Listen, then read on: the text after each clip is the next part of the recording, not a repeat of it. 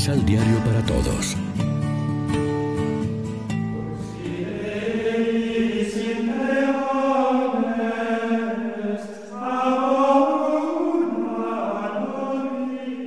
Primera lectura Condenemos al justo a una muerte ignominiosa. del libro de la sabiduría. Los malvados dijeron entre sí discurriendo equivocadamente. Tendamos una trampa al justo porque nos molesta y se opone a lo que hacemos. Nos echa en cara nuestras violaciones a la ley. Nos reprende las faltas contra los principios en que fuimos educados. Presume de que conoce a Dios y se proclama a sí mismo hijo del Señor. Ha llegado a convertirse en un vivo reproche de nuestro modo de pensar y su sola presencia es insufrible porque lleva una vida distinta de los demás y su conducta es extraña. Nos considera como monedas falsas y se aparta de nuestro modo de vivir como de las inmundicias.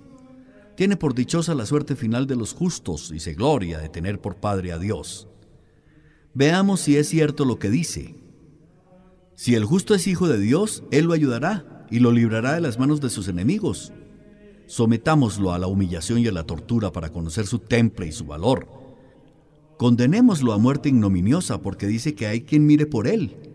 Así discurren los malvados, pero se engañan. Su malicia los ciega. No conocen los ocultos designios de Dios, no esperan el premio de la virtud, ni creen en la recompensa de una vida intachable. Palabra de Dios.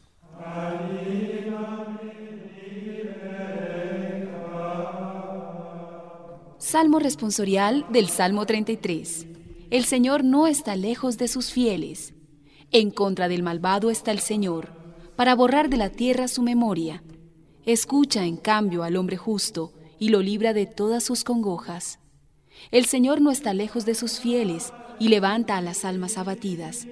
Muchas tribulaciones pasa el justo, pero de todas ellas Dios lo libra. Por los huesos del justo vela Dios, sin dejar que ninguno se le quiebre. Salva el Señor la vida de sus siervos, no morirán quienes en Él esperan. El Señor no está lejos de sus fieles.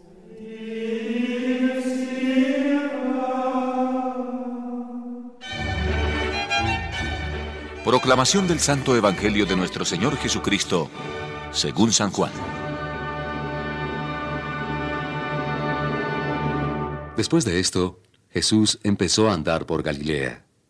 No podía volver a Judea porque los judíos estaban decididos a acabar con él. Se acercaba una fiesta de los judíos llamada Fiesta de los Tabernáculos o de las Chozas.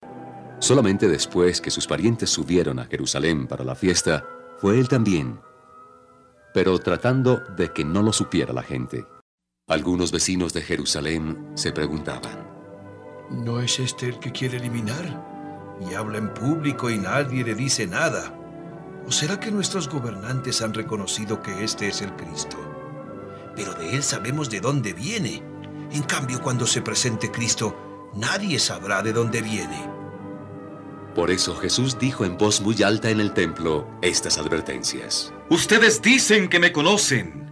Ustedes saben de dónde vengo. Sepan que no he venido en nombre propio. Quien me envía es el verdadero. Ustedes no lo conocen, pero yo lo conozco porque soy de él y él me ha enviado. Entonces los judíos quisieron tomarlo preso, pero nadie le puso la mano encima porque aún no había llegado su hora. Lección Divina Amigos y amigas, ¿qué tal? Hoy es viernes 5 de abril y como siempre meditamos en torno a la palabra de Dios que nos ofrece la liturgia en el pan de la palabra. El pasaje del Evangelio de hoy nos habla de Jesús predicando públicamente en Jerusalén durante la fiesta de los campamentos celebrada por los judíos. La gente queda confundida porque sabe que lo persiguen para darle muerte y sin embargo anda suelto a la vista de todos. Pero ¿cómo puede ser esto? Todos saben que Él viene de Nazaret, pero del Mesías nadie conoce su origen. Jesús habla de su origen. Dice, saben de dónde vengo. Pero la gente desconoce que la vocación y la misión de Jesús vienen de Dios. Él no vino por voluntad propia, sino como todo profeta, vino para obedecer a una vocación que es el secreto de su vida.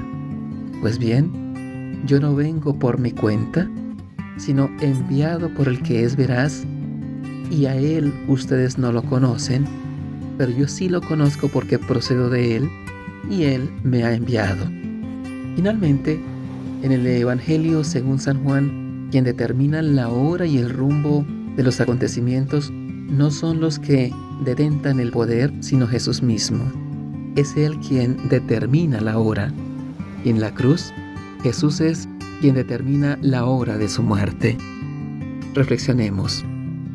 ¿Cómo vivimos nuestra relación con los judíos? ¿Hemos descubierto alguna vez un poco de antitestimonio? Reflexionemos. ¿Cómo vivimos nuestra relación con los judíos? ¿Hemos descubierto alguna vez un poco de antisemitismo dentro de nosotros? ¿Hemos conseguido eliminarlo? Oremos juntos con el Salmo 33. El Señor está cerca de los atribulados, salva a los abatidos. Aunque el justo sufra muchos males, de todo lo libra el Señor. El Señor cuida de su cuerpo, no deja que un solo hueso se le quiebre.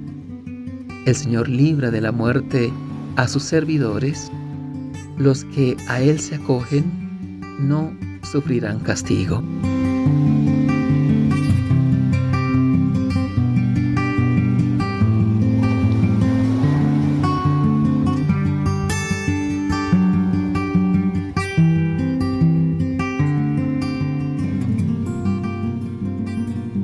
Complementa los ocho pasos de la Alexio Divina adquiriendo el emisal Pan de la Palabra en Librería San Pablo o distribuidores. Más información www.sanpablo.co Pan de la Palabra. Vive la reflexión.